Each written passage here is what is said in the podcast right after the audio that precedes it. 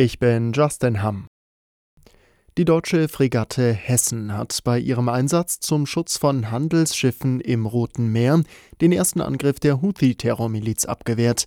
Es war der erste scharfe Waffeneinsatz der deutschen Marine bei der EU-Mission. Seit Freitag erst läuft der Einsatz. Die Hessen ist seitdem im sogenannten Kriegsmarsch unterwegs. Das bedeutet, dass die Crew rund um die Uhr in sechsstündigen Schichten in Alarmbereitschaft bleibt und damit für alle möglichen Attacken gewappnet ist, sei es mit Raketen, Drohnen oder auch Kamikaze-Schnellbooten. Verteidigungsminister Pistorius nannte die Mission den gefährlichsten Einsatz der Marine seit Jahrzehnten. In der vergangenen Woche hatte die Houthi-Miliz erklärt, ihre Angriffe im Roten Meer noch auszuweiten. Die von der Hessen abgewehrte Attacke dürfte also nicht die letzte gewesen sein. Thomas Blisk Nachrichtenredaktion. Er schließe nicht aus, dass irgendwann auch westliche Soldaten in die Ukraine geschickt werden. Mit dieser Aussage hat Frankreichs Präsident Macron für Aufsehen gesorgt. Nun hat der französische Außenminister Séjourné klargestellt, es gehe um neue Unterstützungswege für die Ukraine, also etwa bei der Waffenproduktion oder der Minenräumung vor Ort zu helfen. Bundeskanzler Scholz schloss jegliche Beteiligung Deutschlands aus.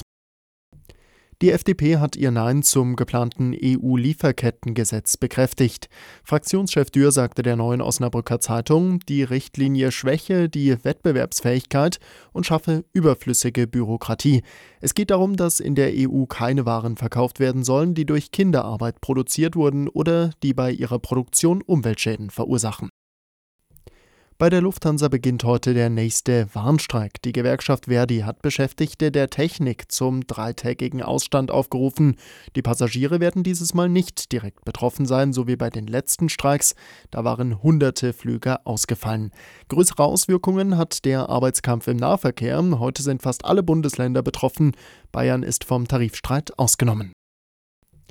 Apple gibt offenbar die Entwicklung eines eigenen Elektroautos auf. Das berichtet der Finanzdienst Bloomberg.